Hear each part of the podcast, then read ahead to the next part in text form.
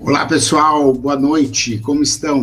Estamos iniciando aqui mais um Diálogos Fantásticos e nesse domingo ao som de rock and roll, é isso mesmo. A gente vai falar um pouco sobre como o rock pode ajudar você a empreender. Isso mesmo, esse é o nosso assunto da noite e o nosso convidado já está conosco. Muito boa noite, Daniel Fernandes.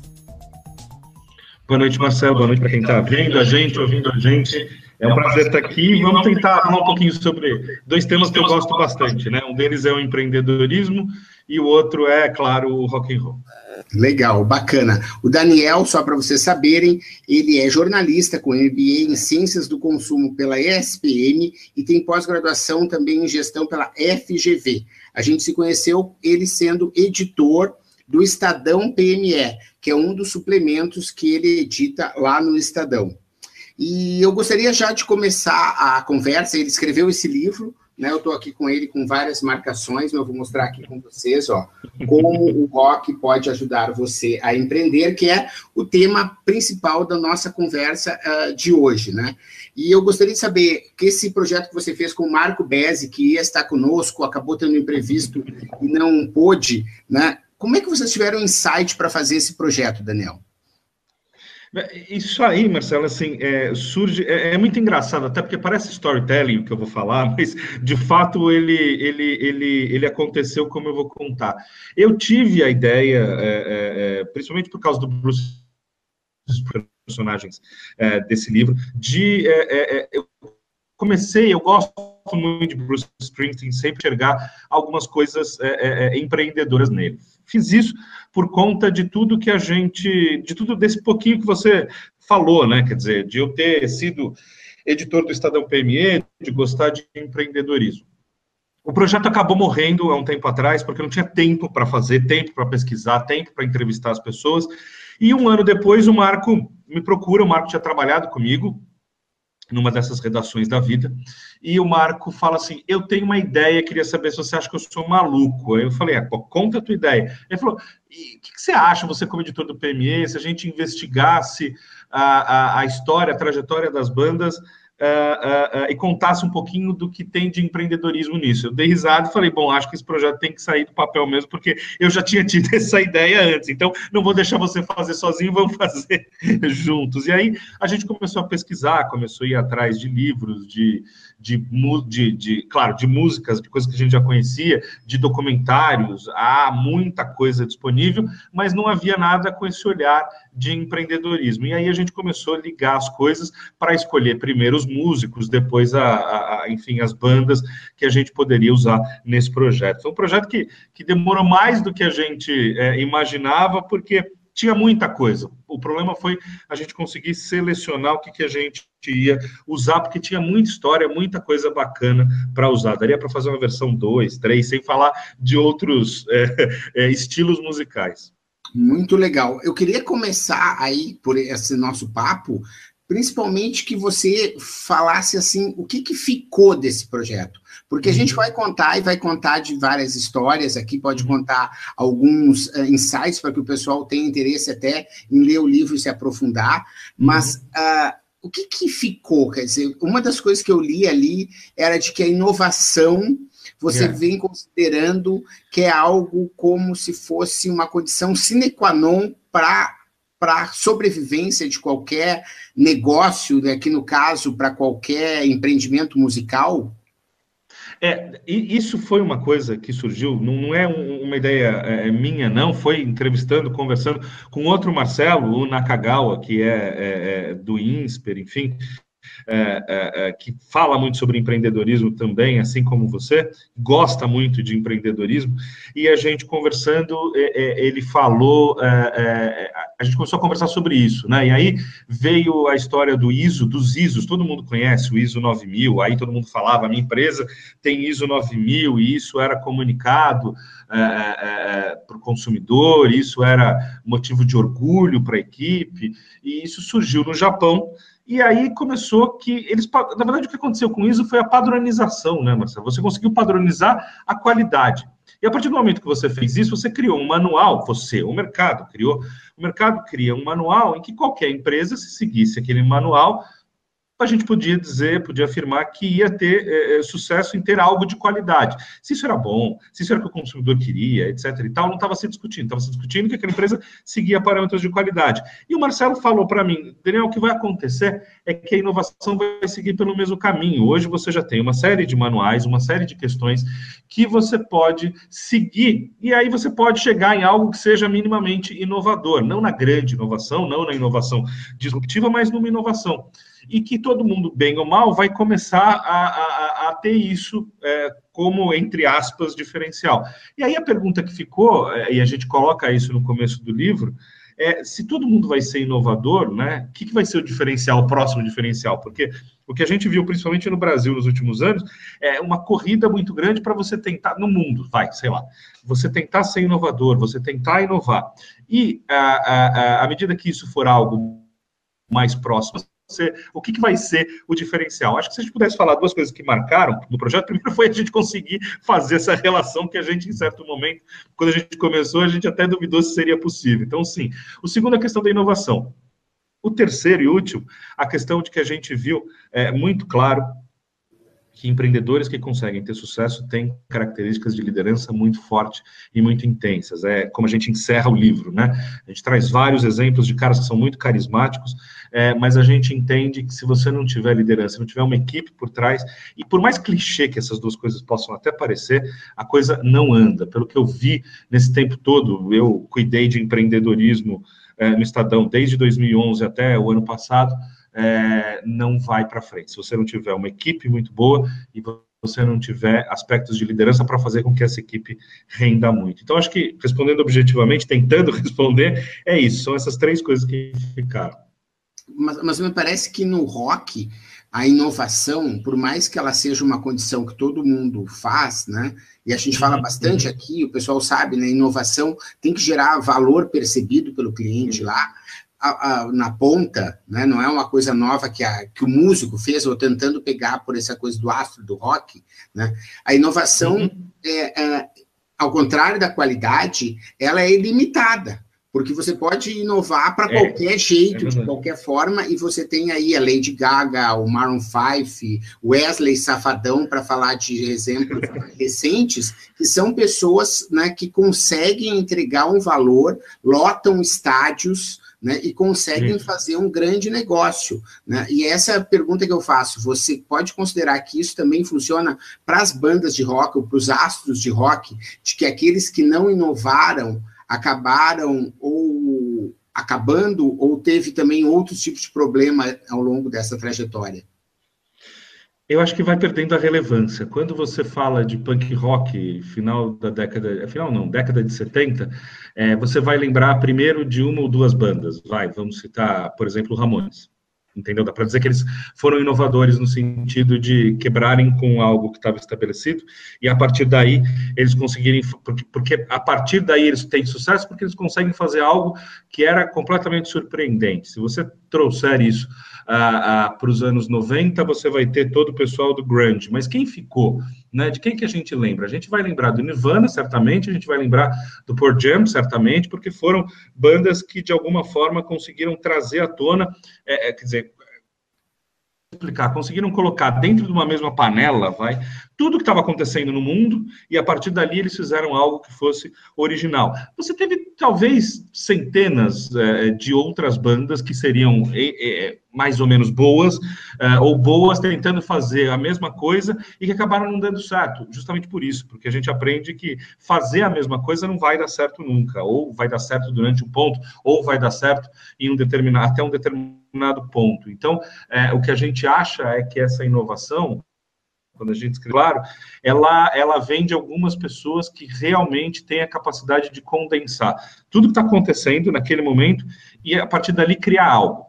No nosso caso, olhando, que a gente olhou muito claramente, música, mas quando você fala o empreendedorismo, você tem alguns caras que conseguem é, enxergar isso muito bem, conseguem condensar isso muito bem na forma de produtos ou na forma de serviços, né? Porque até um tempo atrás a gente não falava, só para citar um, é, de carona compartilhada, mas isso estava muito evidente que iria surgir. Surgiu. Surgiu com tal força que hoje você tem as, pessoas, as empresas brigando basicamente por preço, né? Eu quero ver como é que elas vão se diferenciar nesse sentido. Até queria entender um pouquinho de como você acha isso, mas de qualquer forma, mas acho que elas vão, vai, vai, né?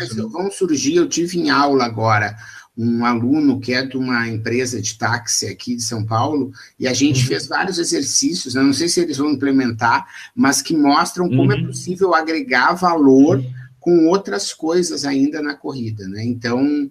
nesse sentido, eu acho que é aí que vai surgir o cara do táxi só para aproveitar, né? Mas voltando à história aqui do, do, do dessa relação, né? Porque o, o, o, livro não é sobre uh, só sobre inovação, é mais sobre empreendedorismo. Aqui não. Produção fala sobre isso que a gente estava falando aqui sobre a qualidade. É. E o livro é organizado assim, ó. Então, por exemplo, a gente tem aqui o primeiro caso do Bruce Springsteen, né, que você até citou aqui na introdução. É e, é legal porque assim, daí vem o livro aqui, mostra uma introdução, daí ele conta um pouco da história, eles falam aqui, e no final, né, ele contam as músicas, as trajetórias, cada capítulo vem com umas dicas, assim, né? E aqui no caso do Bruce Springsteen, a gente tem o seguinte, seja espontâneo, né? uhum. né? cada cliente é único, e o uhum. poder do grupo, são três, digamos, é. conclusões ou tópicos que vocês, assim, assimilaram nessa trajetória do Bruce Springsteen, né? Quer dizer, eu queria que tu comentasse um pouquinho essa questão. Seja espontâneo, cada cliente é único e o poder do grupo. Pois é, o Bruce Springsteen é um caso eh, bem interessante, e, e, é interessante também porque a gente não conhece muito da história dele aqui no Brasil. É, o Bruce Springsteen ele veio para o Brasil na década de 80, se eu não me engano, em 1988, uh, para um show, que era um show, na verdade, que a Anistia Internacional estava fazendo em vários países, e ele só voltou recentemente. Voltou para fazer dois shows, um em São Paulo, mas na verdade o show que ele veio fazer mesmo era no Rock in Rio 2013, 14, agora me desculpe que eu vou ser preciso uh, no ano. Esse cara que não é muito conhecido uh, uh, no Brasil vem fazer um show em São Paulo num lugar que cabiam, Marcelo, 5 mil pessoas. E assim, eu fui nesse show e, e, de verdade não tinham 5 mil pessoas nesse show, devia ter menos gente, devia ter 3 mil pessoas, 3.700 pessoas. O que, que ele faz? Primeira coisa que ele faz, ele abre o show com uma música do Raul Seixas. Aí você fala assim, poxa, mas o cara é, é multi-premiado, vendeu milhões e milhões de cópias disso quando isso ainda era, era possível. É um cara que faz shows em estádios e ginásios gigantescos, nunca faz show para menos de 20 mil pessoas, 30 mil pessoas, e ele está aqui em São Paulo para 3 mil, 3.500 pessoas, e ele abre um show tocando Raul Seixas, Sociedade Alternativa. Aí você começa a parar e pensar por que, que esse cara fez isso, né? Aí você começa a ver o show e você vai ver, é, e assim, quem gosta sabe que ele faz shows de três horas e meia, é, três horas, três horas e meia, mas isso ele faz shows nos Estados Unidos quando ele tem 40 mil pessoas é, numa espécie de apoteose. O show dele em São Paulo durou três horas e pouco, para três mil pessoas. Aí você começa a pensar. Primeiro que não é, que é o primeiro ponto, né?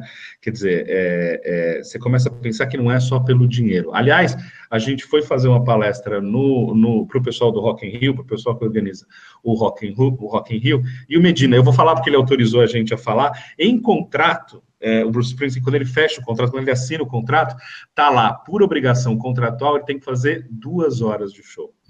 E o show dele no Rock in Rio, aqui em São Paulo, em vários outros estádios, é de três horas, três horas e meia. Então, quando a gente fala assim, é, o que, que você aprende com esse cara? Você aprende primeiro é que ele gosta muito do que ele faz, né? Assim, muito. E isso transcende a questão da obrigação de estar lá todo dia fazendo aquilo. Então, assim, é, ninguém faz um show de três horas e meia porque aquilo estava no contrato, entendeu? É, isso transparece para o consumidor. Quando você fala do consumidor, quando você fala de cada cliente é único, é essa tentativa dele de tentar ao máximo customizar uma apresentação. Então, não é só. Quando ele tocou na Austrália o ano passado, ele abriu tocando músicas do ACDC, que é uma banda é, é, é, muito famosa muito, no mundo inteiro, mas que é australiana. No Brasil, ele abriu tocando Raul Seixas. Então, assim, você percebe uma tentativa de dialogar.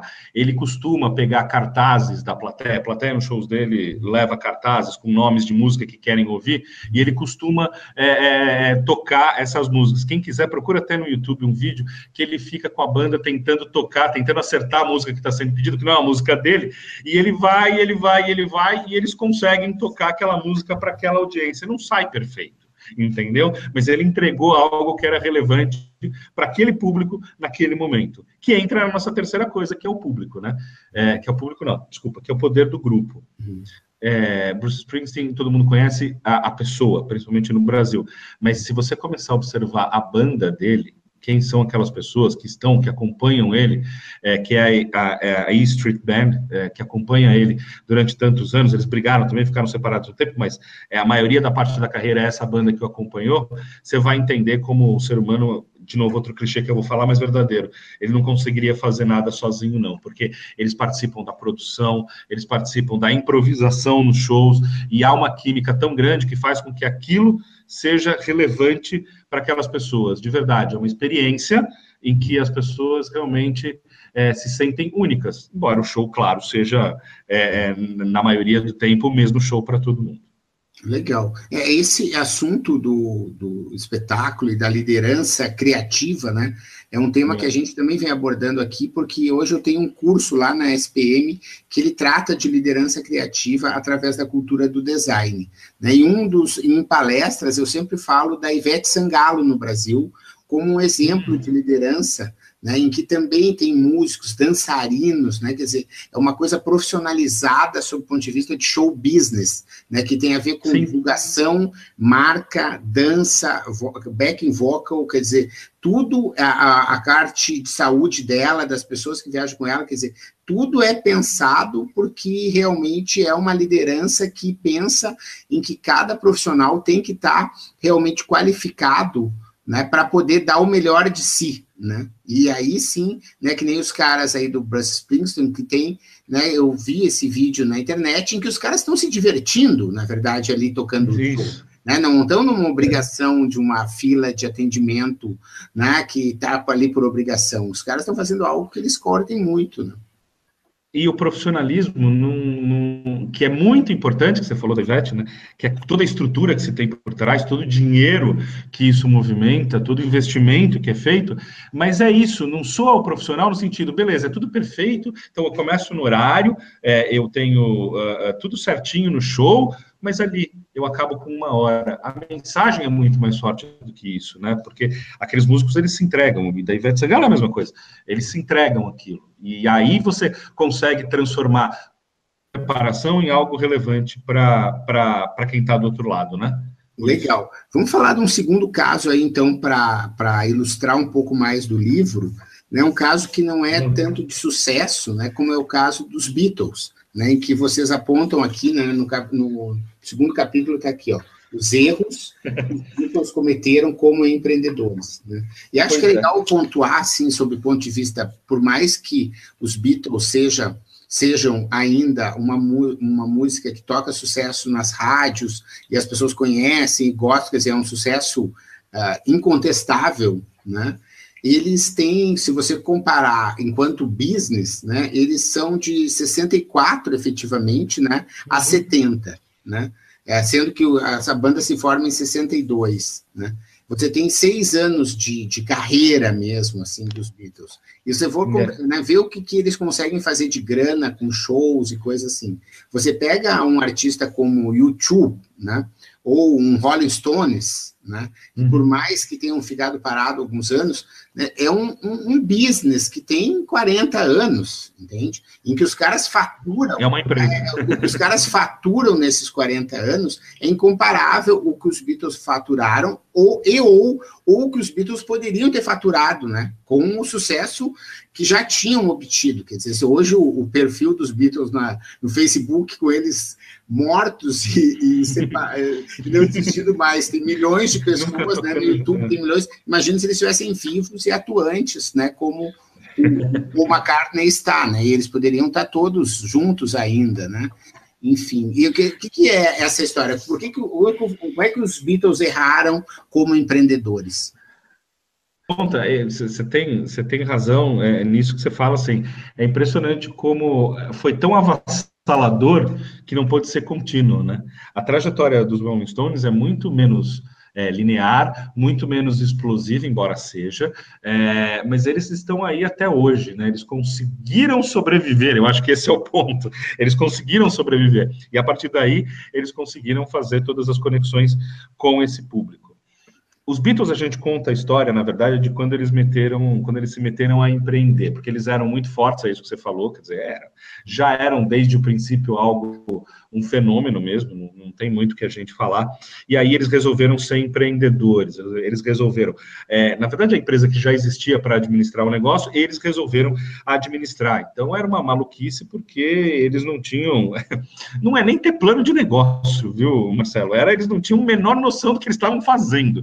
E a partir daí valia tudo. Então chegava um cara com uma ideia maluca, eles resolviam apostar muito dinheiro naquela ideia, porque eles achavam legal naquela noite, ou naquele dia, ou naquele mês. E depois eles perdiam perdiam o interesse. Então, eles foram abrir loja de roupa, que tinha.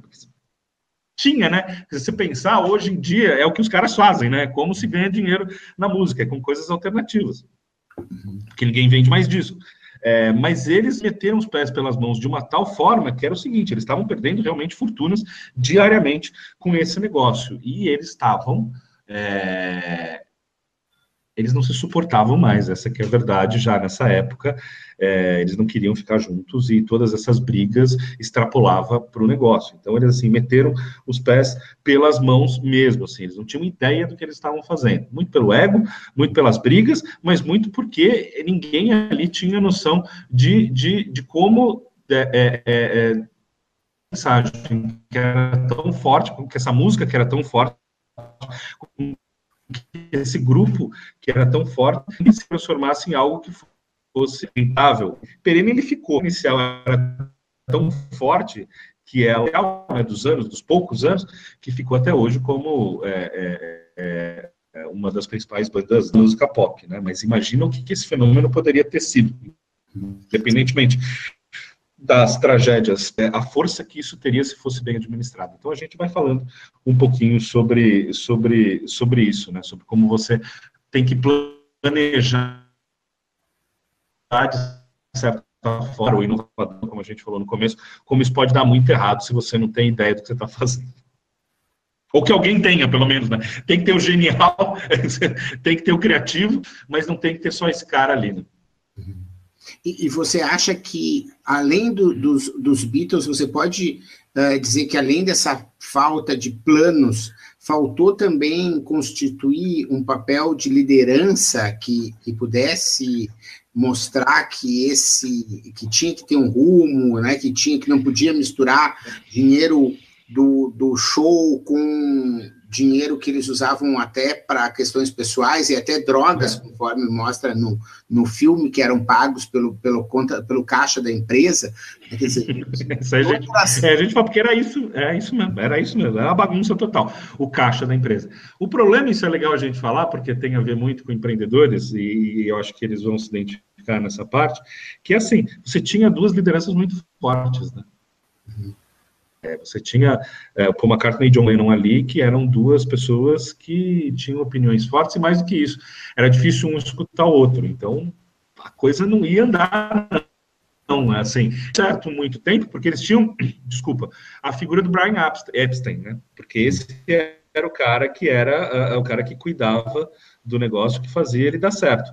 Quando ele morre, é, eles se veem é, perdidos de uma liderança nesse sentido, de conseguir organizar a genialidade, para que essa genialidade que era que se, conecta, que, se, que se conectava tão bem com o público e para tantas pessoas até hoje, deve ser perene também do lado dos negócios. Né? É maluco, mas é, é isso mesmo. A maior banda do mundo não sabia administrar direito o seu negócio. Foram aprender muito tempo depois. Né? O Paul McCartney hoje é muito bom nisso, né? E ele se retroalimenta desses shows que ele não para de fazer, os relançamentos. Então você pega a carreira dele, os discos, ele relança, ele bota material bônus, enfim, é espetacular. Mas ele precisou sofrer muito para aprender a, a fazer isso. É. é por isso que hoje a gente fala do, do Lean Startup, né? Quando a gente fala hum. que é hum. aprender rápido, né? É, não aprender pra em seis rápido, né? deixar é, errar rápido, né? É, não é deixar em seis anos e deixar o dinheiro todo acabar e os, os criar uma relação de entre eles, né, que se tornasse realmente insustentável e que levou aí ao, ao, fim precoce aí do grupo e acabou fazendo com que a carreira deles tomasse esse, esse destino é. que nunca foi, né, por mais que o John Lennon e o próprio Paul conseguissem depois é, ter uma certa projeção, todos, de certa maneira, em menor grau, uhum. né, mas é, nunca como eles tiveram nos Beatles, daquela loucura, uhum. que, né, que foi uma sensação, assim, que até hoje é difícil ter na história, né, cenas, assim, tu tinha depois com Elvis Presley, com esses juvenis, né, mas, assim, desses Jason Bieber, depois da vida, né, mas é. como ele tem e aparece nos filmes, era uma loucura, né, cara?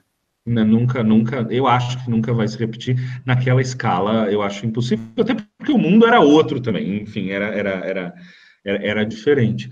E, e, e, acho que eles fizeram uh, Paul McCartney, uh, John Lennon, Ringo Starr não, as pessoas vão ficar bravas comigo, o Ringo não, mas os outros três, o John, o Paul é, é, e o George Harrison, eles lançaram discos maravilhosos, pois, discos muito bons, mas é, o que eles tinham de mais precioso, que era o grupo, é, a capacidade de, de criar juntos, é, isso, infelizmente, a gente não, não, não conseguiu é, ver de novo. Talvez se tivesse, né, se o John Lennon não tivesse sido assassinado, talvez eu, ainda acho que eles iam se acertar em algum momento, mas Legal. Enfim, a gente, talvez numa outra vida. É, talvez, é. E olha só, aqui então vocês verem, ó, tem Legião Urbana, né? Quer dizer, Sim. depois tem aí Guns N' Roses, né, tem Eric Clapton, tem Kiss, né? Então, e aí vai o livro para que vocês possam, em cada capítulo, né, vocês acabam tendo essas lições, assim, né? Rapidamente, Daniel, você poderia falar um pouquinho sobre qual critério vocês utilizaram para escolher, né, dessas coisas, é, de, provavelmente deve ter tido um critério também de muita coisa que o que estava na mão, assim, né, porque é, para conseguir fazer, né, projetos desse tipo, a gente que sempre faz milhões de coisas, né, tu é. não pode fazer assim só aquilo que tu deseja, né, tem que acabar aproveitando o material que você já tem, né, quer dizer, esse foi um dos critérios, qual foram os outros, né? A gente teve, teve um trabalho de pesquisa muito, muito, por isso que demorou muito. A gente teve que fazer um trabalho de pesquisa bem uh, entender quem era relevante quem não era, descartando, uh, tentando descartar um número inicial. A gente, com os profissionais, a gente falou com eles também, a gente entrevistou, então a gente conseguiu aprofundar um pouco do que a gente queria. Você falou, tem Legião Urbana, tem Fish tem capital inicial, que são Bansai, e a partir daí aprofundar um pouco mais conceitos. Os gringos, os estrangeiros, a gente foi na base da pesquisa e do que fazia relevância, a gente é, aprof tentava aprofundar é, e quem não fazia relevância, a gente descartava de início. Pouco, porque a gente, dois meio malucos por rock, a gente foi atrás do que a gente efetivamente é, é gostava. Então, é por isso que não é à toa Bruce Springsteen muito, mas porque a história era relevante também. Hum. Legal, bacana. Então, e assim vai. Eu gostaria já para a gente começar aí a fazer a curva para encerrar, né, de chamar a uhum. atenção de um, um, um, caso aqui que aparece no, no, no filme, né, no livro, desculpe, né, que é do David Bowie, né, que é um cara que aqui, né, o Pigmalião, né, o, o, o codinome aí, né, o apelido dele, né, que era um cara que se transformou muitas vezes, e aqui ele tem duas lições, assim, que eu gostaria de ouvir teus comentários sobre, né, que é essa, não perca a capacidade de se reinventar, e o planejamento está ao alcance de todos. Né? Então, não perca a capacidade de se reinventar e o planejamento está ao alcance de todos. Pelo que você vê lá no, no Estadão, né, principalmente nos anos que você teve economia, depois empreendedorismo, você acha que as, as empresas que dão certo, elas conseguem essas duas regras? Né? Não perca a capacidade de se reinventar e o planejamento está ao alcance de todos?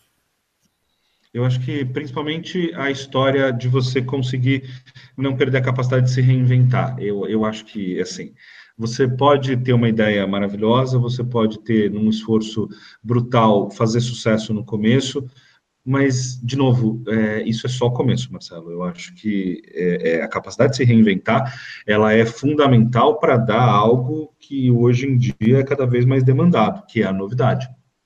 Você, é, é, primeiro que a gente, eu acho, eu e você, a gente já teve essa discussão, não lembro aonde, ou se foi alguma coisa que eu li tua, não sei, mas que é a, a história de que você, o dilema de crescer ou não crescer, né? Eu acho que, que, que eu discuti isso com você. É, você vai ficar sentado, parado, porque você inventou uma coisa legal e porque deu certo no começo, você está seguro até certo ponto. A, questão é que pode chegar alguém e te tirar do caminho rapidamente. Então, assim, essa capacidade de você é, se reinventar, de você ser outra pessoa, quando a gente fala do David Bowie, dos personagens que ele teve, ou do tipo de música que ele fez no começo, que era completamente diferente do que ele estava fazendo, por exemplo, no meio da carreira e depois no fim da carreira, eu acho que é fundamental para você manter a relevância como empreendedor. E disso eu não tenho dúvida. Se me perguntar, eu sou péssimo para dar exemplos é, de, de, de, de, de como fazer isso, entendeu? É, mas, assim, o que a gente sabe é que hoje o consumidor demanda muito por isso. E acho que isso é, refresca é, é, a tua empresa, faz com que a sua empresa seja cada vez mais relevante para esse consumidor. Brutal aí de você também dar errado, mas é, de você é, perder, entre aspas, o que você conquistou, é uma forma de ver também. Mas como a gente fala de testar rápido e errar rápido, quando você já conseguiu uma relevância inicial, fica mais fácil de você fazer essas coisas, né? Pelo menos, não é mais fácil, acho que não é uma questão de fácil, de facilidade ou dificuldade, é uma questão de você conseguir fazer efetivamente as coisas, né? De você. É, mas, mas você vê aí um exemplo recente, só para mostrar aqui nossa atualidade com tudo, né? O caso do Belchior, né? Que morreu uhum. recentemente. Né? Ele, claro, mal comparando, né? Bem mal comparando, mas ele teve o seu apogeu como os Beatles, né? Quer dizer, que uhum, todo mundo uhum. lotava ginásios. Eu fui no show do Belchior em Santa Maria, né? Pelo uhum. projeto Pixinguinha, que não tinha mais ingressos, entendeu? Porque era assim, todo mundo queria cantar as paralelas, entendeu? Aquilo é. era um hino de uma geração, né?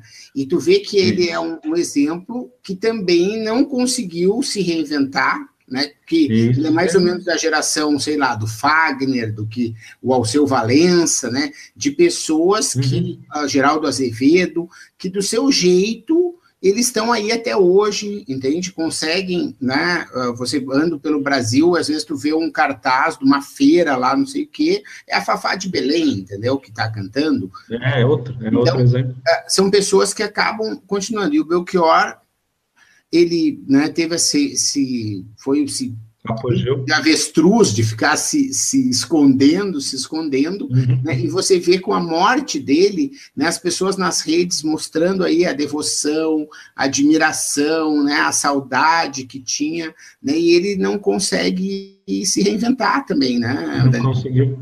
E quantas empresas a gente não viu, é, é, é, quantos mercados a gente não viu que acabam. É, a gente falou de aplicativo e é um exemplo bárbaro. É, eu estava vendo agora que tem uma. Agora não, já faz um tempo, tem um aplicativo que está fazendo carona também, está tá, tá oferecendo esse tipo de serviço. Começou como um aplicativo de táxi, está é, se reinventando para seguir um pouco do que o mercado está demandando, porque precisa fazer isso para viver é, o mercado de, da Kodak, por exemplo. Cadê a Kodak? O que a Kodak está fazendo hoje? Para usar também um outro clichê de, de academia, quando a gente fala de negócios que, que já foram muito relevantes e não deram certo, né? O próprio negócio de comunicação, que é, é, é, é, é um pouco da, da, da, tua área, da tua expertise, e é o que eu faço hoje para viver. O que, que a gente está buscando de, de, de reinvenção? Uh, uh, é outra história, né? Isso tem também algumas questões aí envolvendo, porque também só querer se reinventar também não é, não é, não é, não é, não é, não é garantia de que isso vai. É, não, não é suficiente, né? Querer, né? A, a, o querer, a ignição, né? Para que a pessoa Sim. vá atrás de daí fazer um monte de outras coisas.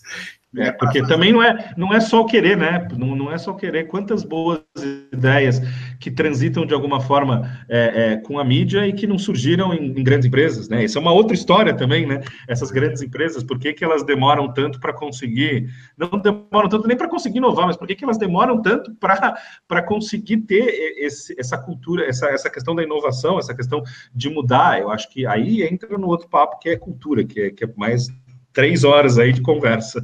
Não, com certeza a gente pode conversar muito, é muito legal sempre conversar contigo, né? Porque a gente acaba vivendo muito isso, né?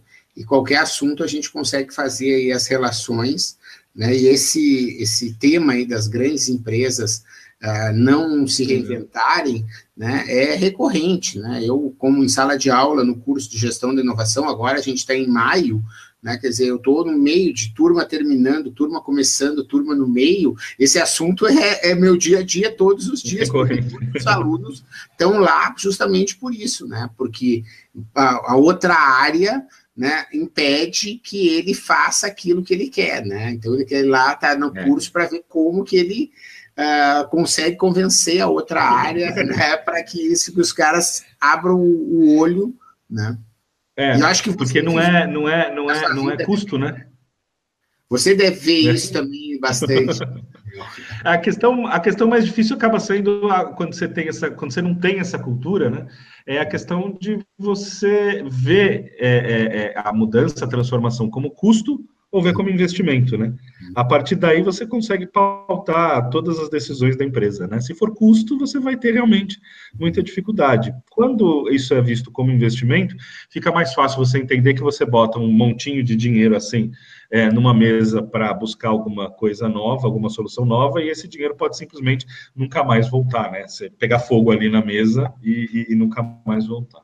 É. Não, com certeza, muito legal. Daniel, para a gente encerrar aqui, eu gostaria, você já comentou, né, que a questão da liderança, ela aparece é. na, no final, né, como um pós-fácil, liderança, é, é pelo próprio Daniel, e devo dizer assim, simples assim, né, que é, é simples por um lado, né, mas por outro ele não é nada simples, né, eu gostaria que, eu vi que você eh, acaba concordando ou citando né, o Jim Collins, né, que é um, um daqueles caras da, ainda da velha economia, vamos dizer assim. Você né, vê? Você vê? caras né, que, que a gente continua citando e tudo, mas que não está fazendo o valor que uns caras como Tesla ou que um cara como uhum. Jeff Bezos está conseguindo fazer nos seus negócios. E ele pega aí é, visão de futuro, né, missão e valores, né, como, como uh, uh, pilares, vamos dizer assim, para uma liderança eficaz, né, ter uma construir uhum. E compartilhar uma visão de futuro, ter uma missão, né, que seja importante, com propósito, enfim, e compartilhar e viver esses valores, né. Você acredita que é isso mesmo?